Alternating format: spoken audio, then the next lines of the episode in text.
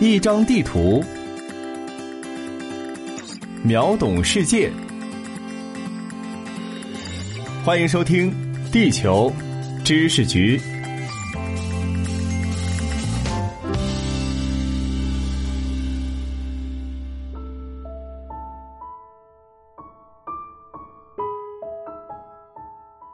大家好，欢迎来到《地球知识局》，我是零零一号地球观察员霍杰。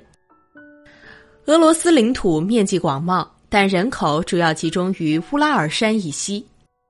历史上，去西伯利亚建设俄罗斯的人口就不是主流。近年来，甚至出现了远东人口重新迁回东欧的迹象。这个现象不难理解，根本原因还是地理环境。西伯利亚大部分土地为冻土，不但农作物生长困难，连建筑都需要特别的施工方案。成本高昂，并不适合人类居住。近年来，全球变暖加剧，寒带广袤的冻土有了融化的迹象。人们也都在为高纬度国家幻想一个美好的未来：台原变良田，寒带变温带，滨海变暖水。而超过半数领土属于冻土的俄罗斯，往往被舆论视为最大赢家。然而，比起舆论的乐观高调，不少俄罗斯专业人士却显得很谨慎，因为相比较尚不确定的良田改造，冻土带来的危险才是眼前的麻烦事儿。快到图文简介里找出局长精心制作的地图，一起来了解吧。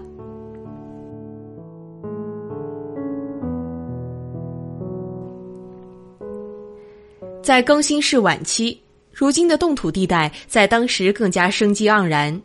成群的野牛、野马、驯鹿和猛犸象，在草甸与草原上四处迁徙，草也能够经受这些动物的践踏与啃食。大型哺乳动物的粪便则助力植物继续野蛮生长，一种我们习以为常的草原生态平衡。气候变化自然是物种灭绝、生态系统发生改变的诱因。人类组织与捕猎技巧日趋精湛，则快速消灭了草原上的顶级生物，进而影响到了更多物种。两相结合，食草动物栖息地急剧缩小，直至灭绝，只剩下驯鹿与驼鹿幸存。缺少食草动物破坏灌木提供肥料，草原逐渐衰退。缺少草，消耗水分，导致土壤变得更加湿润黏重。苔原与森林替代了原本的草原，再加上寒冷的气候，人们所熟悉的冻土生态系统就此出现。冻土顾名思义，指土壤在零摄氏度以下冻结的土层，可以分为下层的永冻层和上层会在夏季化开的活动层。活动层是植物生长的基础，往往只有半米深。如果条件允许，其实比较适合草甸、草原的生长。然而，替代草原的植被类型很有限，对于温度变化的适应能力也变得更弱。如果能恢复草原，对于修复冻土层生态、改善西伯利亚环境，应该是有好处的。以上假说。是俄罗斯地球物理学谢尔盖·齐莫夫在西伯利亚北部的苔原上从事了四十年研究后提出的。在俄罗斯政府的支持下，他在偏远的萨哈共和国东北角获得实验土地，命名为“更新世公园”，力图复兴史前西伯利亚的草原生态。目前试验基地取得的初步成果也佐证了他的理论。而这场实验的目的，当然不仅仅是为了还原历史，更重要的是希望找到应对气候变化的方式。冻土融化短期内带来的负面问题，不但让俄罗斯头疼，更会加剧全球变暖的趋势。近年来，气温节节攀升，自2014年以来，已有五年时间刷新历史最热年。随着北极冰盖不断融化，严寒的高纬地区温度升高最为明显，部分地区升温速度是全球平均的两倍。当冻土融化后，含水量较低的冻土会变得更加干燥，容易引发火灾。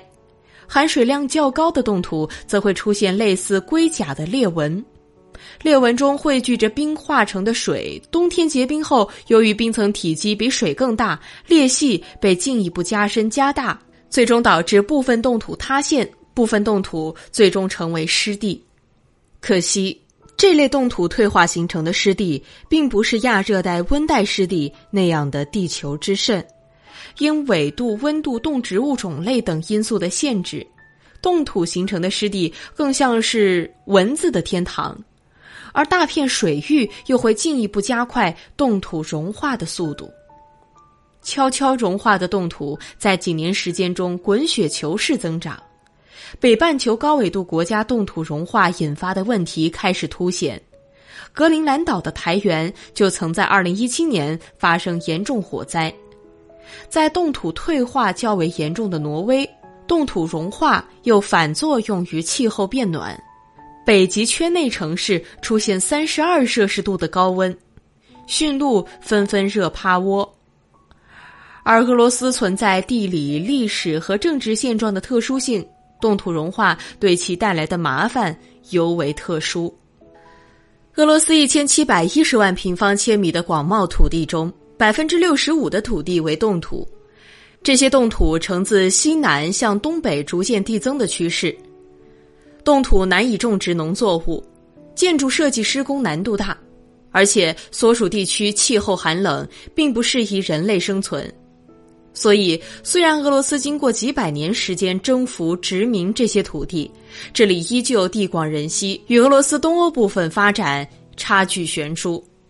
苏联时期。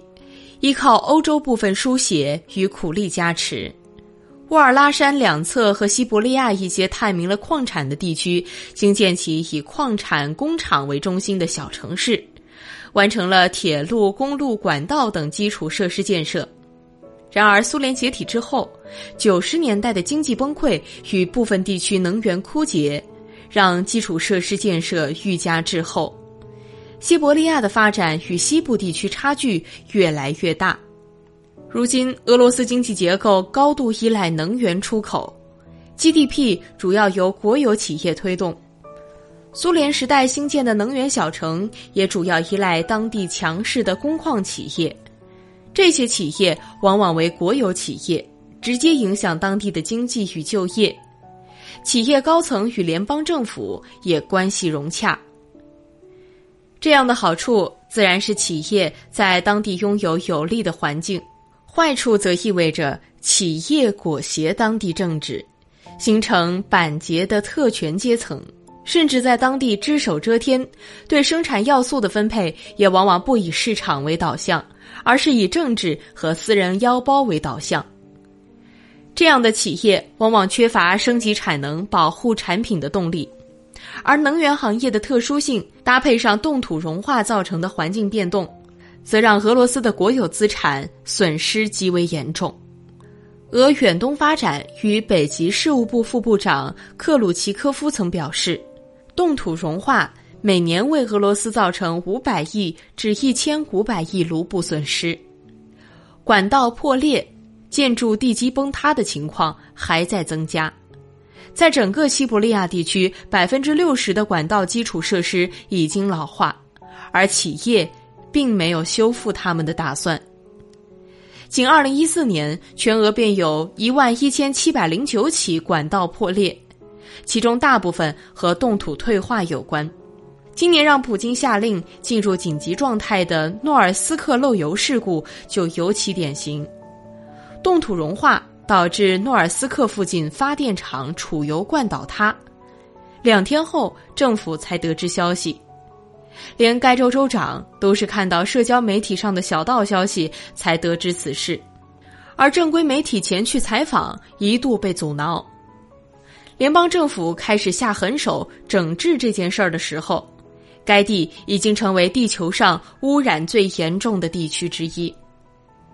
当老旧的基础设施与利维坦式的企业建立在一片融化的冻土之上，意味着俄罗斯近年来冻土带来的麻烦不断，已经难以根除。要解决这些问题，重整国有企业利益关系和保护冻土，两手都要抓。除了导致油管破裂、建筑成为危房外，冻土融化在短期内为俄罗斯带来的麻烦还有很多。永冻层与其说是冻土，不如说是冻土、冻草、冻肉、冻骸等等的混合物。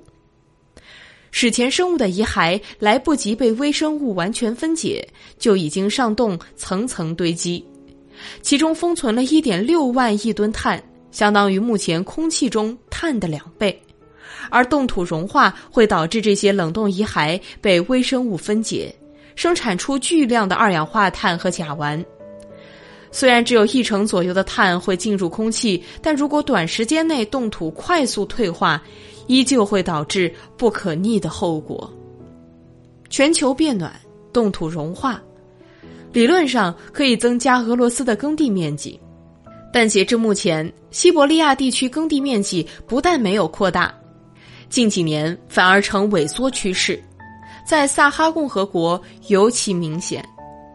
这是因为以俄罗斯的气候条件，冻土很难转化为耕地。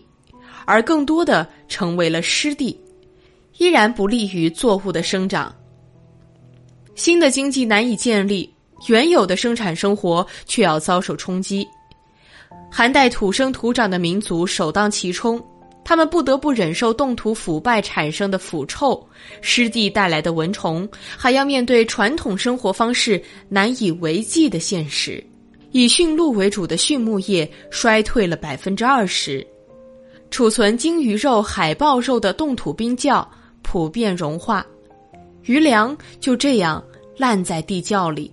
百年来，俄罗斯数场天翻地覆的政治事件都没有改变的传统生活方式，很可能要被融化的冻土改变了。在大国纷纷出台相关政策限制象牙贸易后，猛犸象牙成为了替代品。由于这种来自更新世的生物化石在融化的冻土中便于出土，在为科研带来重大突破前，倒是先盘活了猛犸象牙盗采走私贸易，这成为了冻土融化对当地人令人哭笑不得的补偿。气候变暖的进程还会继续下去，西伯利亚的冻土也还会继续融化。然而，人类对于气候变化和地理环境变化对生产生活影响的认知，却远未到达完善的地步。俄罗斯大胆地重新引入大型哺乳动物，重建西伯利亚更新世公园，都是试图拥抱变化、寻找解决方案的尝试，值得钦佩。但无论如何，从人们目前掌握的证据来看。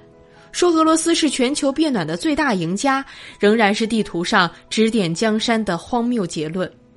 当全球气候向下一个时代跃进的时候，或许所有人类都要一败涂地，根本不会有所谓的赢家。